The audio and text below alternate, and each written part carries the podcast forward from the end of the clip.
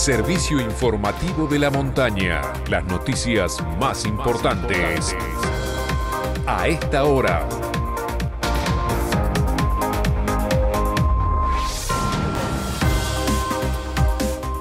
Hora 9 en todo el país. Temperatura en San Martín de los Andes, 1 grado 6 décimas. Humedad 33%.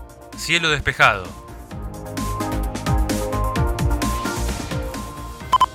Aten acusa al gobierno por la muerte de Mónica Jara. El lunes falleció en Mendoza la docente de 34 años que daba clases en la escuela de Aguada San Roque, donde también perdieron la vida dos operarios. La Asociación de Trabajadores de la Educación de Neuquén manifestó en un comunicado. Esto no fue un accidente. Esto fue desidia por parte del gobierno. Saldo de años de abandono y desinversión en educación. A partir del lunes 19 de julio se podrán renovar los descuentos a estudiantes de secundario y terciario.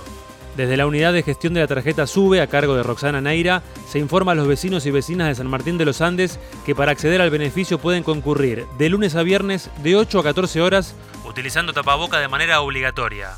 Los requisitos serán tarjeta SUBE con foto, DNI original y certificado de escolaridad en el caso de no estar en los listados enviados por los colegios.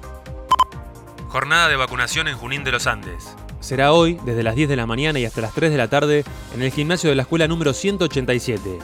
Se aplicará primera y segunda dosis de las vacunas Sinopharm y AstraZeneca. Será una jornada de demanda, es decir, que no se requiere turno previo, pero sí estar previamente inscriptos en el registro provincial. Nacionales. Alberto Fernández encabezó ayer un acto en la localidad bonaerense de Lomas de Zamora donde anunció, entre otras cosas, que el gobierno dará un bono de 5 mil pesos a jubilados que cobren hasta dos saberes mínimos. Deportes. Podría jugarse la Copa Maradona. Argentina, flamante campeón de la Copa América, e Italia, que se quedó con el título en la reciente Eurocopa, se enfrentarán por la Copa Diego Armando Maradona si prosperan las conversaciones iniciadas entre la Conmebol y la UEFA. Copa Libertadores. Boca, con un polémico gol a favor anulado por VAR, empató sin goles ante Atlético Mineiro por los octavos de final de la Copa. Racing, por su parte, igualó con tanto de Copetti 1 a 1 ante San Pablo en el Morumbí. La revancha será el próximo martes. Hoy Vélez recibe en Liniers 19-15 a Barcelona de Ecuador, mientras que River y Argentinos Juniors chocarán en el Monumental 21 30. A la misma hora, Defensa y Justicia reciben Florencio Varela a Flamengo. Que comienzan el próximo 23 de julio.